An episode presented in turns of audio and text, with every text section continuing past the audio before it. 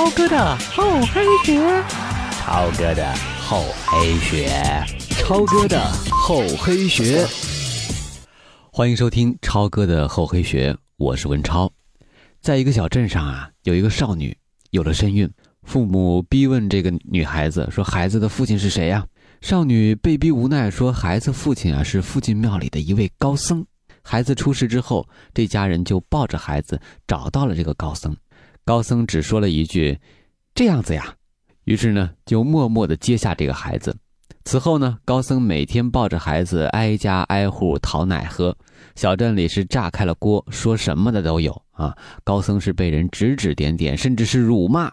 一年之后呢，少女受不住内心的煎熬，承认孩子的父亲是另外一个人，与高僧无关。少女以及家人惭愧地找到高僧啊，看到高僧现在已经是憔悴之极，但是孩子却白白胖胖的，少女是满心的愧疚。高僧淡淡的回了一句：“哦，是这样子啊。”便把这个小孩还给了少女。高僧被冤枉，名声扫地，却始终不辩解，为什么呢？高僧说。出家人视功名利禄为身外之物，被人误解与我毫无关系。我能解少女之困，能拯救一个小生命，这就是善事儿。回到我们现实啊，当我们被误解的时候，会花很多的时间去辩白，但是没有用，没有人会听，没有人愿意听。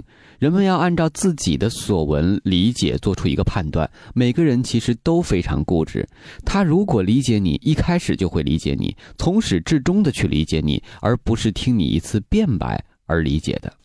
与其努力而痛苦的试图去扭转别人的判别，还不如默默去承受，给别人多一点时间和空间，省下辩解的功夫，去实现自身更久远的人生价值。渡人。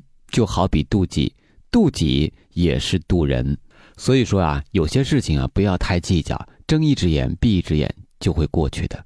珍惜眼前的人，做好眼前的事儿，一切都是美好的。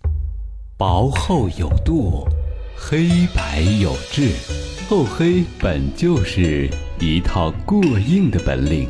想要左右逢源，就听超哥的厚黑学。